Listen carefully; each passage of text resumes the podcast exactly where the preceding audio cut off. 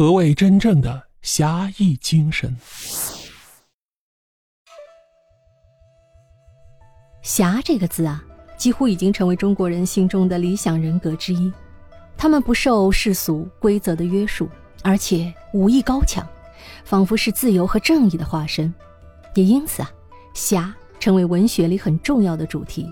比如李白就曾写下《侠客行》，盛赞侠的精神：“十步杀一人，深藏身与名。”而最早把侠这种人格挖掘出来的，就是司马迁的《游侠列传》。现在的人呐，都能够欣赏，甚至是崇尚侠，但是在司马迁和他之前的时代啊，侠可没有这么高的地位，甚至侠的行为本身就被认为不符合正义。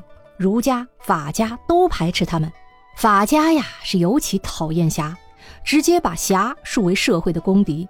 韩非子就写过：“儒以文乱法，侠以武犯禁。”意思是啊，儒家用思想文化议论法令，影响政府的权威性；游侠的则用武力解决问题，触犯法令不利于社会治安。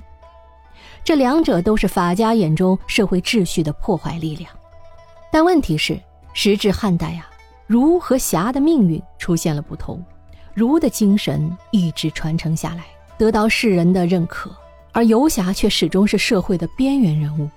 到了汉代，组织化的侠客集团更遭到了官府的严厉打击。那么，为什么司马迁要特别为游侠立传呢？在这些边缘人物的身上。他捕捉到了哪些人性的闪光点呢？接下来呢，我们就走入《史记·游侠列传》，一起来看看中国侠义精神的源头。首先来说布衣之侠，司马迁笔下的游侠群体，第一个值得注意的特点就是他们啊都出生社会底层。《游侠列传》一开始，司马迁就发表了一番议论，说秦朝以前的那些平民侠客。现在已经不知所踪，他感到很痛惜。原文是：“余甚恨之。”为什么司马迁会特别关注这些出生社会底层的游侠呢？因为他们虽然是平民，没有权势和财富，但靠着自身的人格和行动的吸引力啊，依然有很多人愿意追随他们。司马迁在这里呢，举了孟尝君、春申君。平原君、信陵君来对比，这些人拥有较高的社会地位，可以延揽天下贤人，扬名于诸侯。但是呢，那些出生底层的游侠，不依赖这些外在条件，也能迎来追随者，这岂不是更难得吗？游侠呀，虽然出身布衣，但仍然有广泛的社会影响力。在几乎描写每一个游侠时，司马迁都会强调他们的影响力，比如对游侠朱家。司马迁写道：“整个函谷关以东的人都伸长脖子，渴望和他结交。”写游侠巨梦时说：“大将军周亚夫把巨梦纳入帐下，说得到巨梦就像得到一个敌国那么重要。”巨梦的母亲去世时，从远方来送丧的车超过了一千辆。在写游侠郭解时尤其如此。郭解是司马迁在少年时代亲眼见过的人物。也是《游侠列传》中着重描写的一个人物。这个人呐，从他的家乡到关中地区，无论走到哪里，都有人争相和他结交。人们仰慕郭大侠到什么样的地步呢？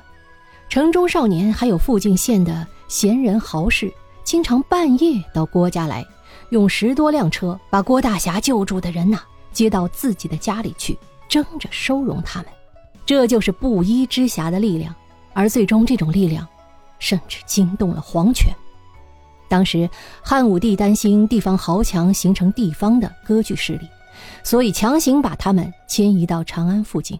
郭大侠虽然家产微薄，没有达到迁移的物质标准，却因为社会影响力太大，也遭到强制迁移。这个时候，卫青出来替他向汉武帝求情，说呀，他家里贫困，不够迁移标准。汉武帝回答说：“一个平民的权势大到将军都替他求情，这说明他不穷。”于是，郭大侠举家被迁走了。皇帝在意的是什么呢？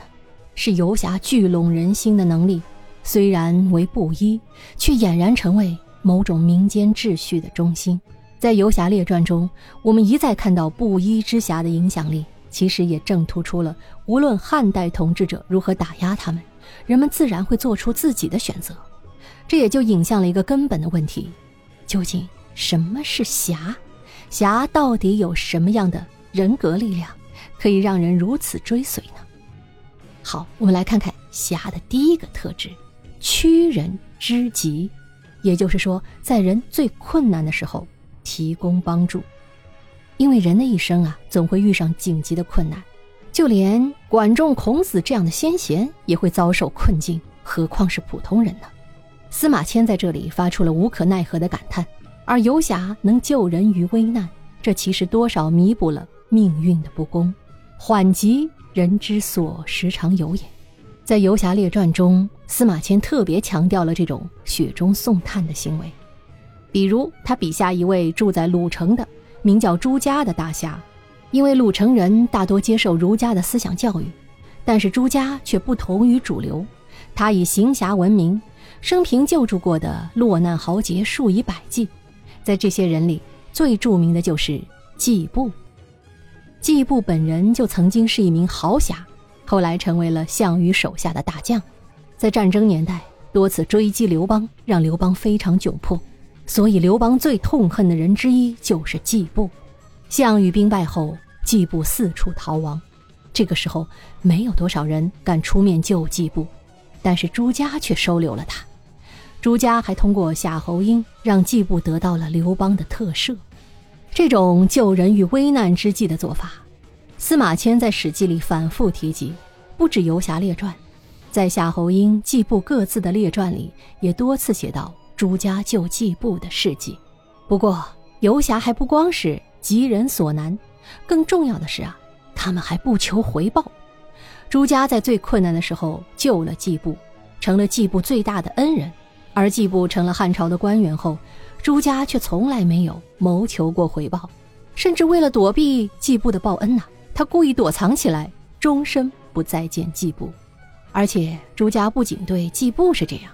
他帮助过的所有人，无论是季布这样的名人，还是最普通的老百姓，朱家都不求回报。而且他最怕的就是遇上自己帮助过的人。就像前面说过的，游侠影响力越大，皇帝就越担心。皇帝总是不希望底层人太有力量，尤其是汉朝，刘邦自己年轻的时候就当过游侠，这反而导致汉朝更加注意防范游侠。从《史记》里，我们也能看出这一点。汉景帝呀，就曾经派人将好多游侠都杀死了，这就透露出了当权者对游侠的态度。更典型的例子是郭解，他最终被当时任御史大夫的公孙弘以不符合法律程序的判决杀害，而且是被残忍的灭族。而公孙弘之所以非要杀郭解不可，理由是。郭解以平民身份行侠，行使权势，在当权者眼里，这罪过比杀人还严重，所以郭解非死不可。这不在于他做了什么，而在于他有能力做什么。写完郭解的死，司马迁紧接着写道：“从此以后，号称侠的人特别多，但是大多是傲慢而不值得称道的。”所以，司马迁的《游侠列传》其实是一部游侠的挽歌，是为那些逝去的英雄做一个历史性的追悼。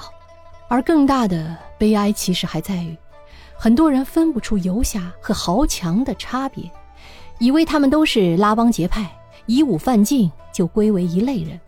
可是，豪强只是为了满足私欲、培植势力，而真正的侠，却是为死不顾事。可以为大义而死，而不顾及自身现实的，这部《游侠列传》也可以看成是司马迁对游侠的证明。他让世人知道了什么是真正的游侠。也正因为司马迁的这曲挽歌，这个证明让游侠的精神涅槃重生，侠从此不必然和武功暴力相关联，而成为一种精神的力量。好，我们来总结一下。本期的内容，从中你会发现啊，司马迁的游侠列传，首先是对那些遭遇不公平待遇的游侠们的哀悼，同时更是对侠义精神的证明。正是司马迁的努力，形成了全新的游侠精神。侠从此彻底告别战国时代靠拳头吃饭的形象，成为侠义精神的传承者。无论你从事什么职业，只要你愿意行侠仗义、救人之急，你就是侠。这就是司马迁留给后人的文化遗产。好，密室里的故事，目前为您讲述。感谢你的收听，也欢迎你的订阅、点评、点赞，同时也欢迎你来到我的直播间。我们一起做更直接、更进一步的交流吧。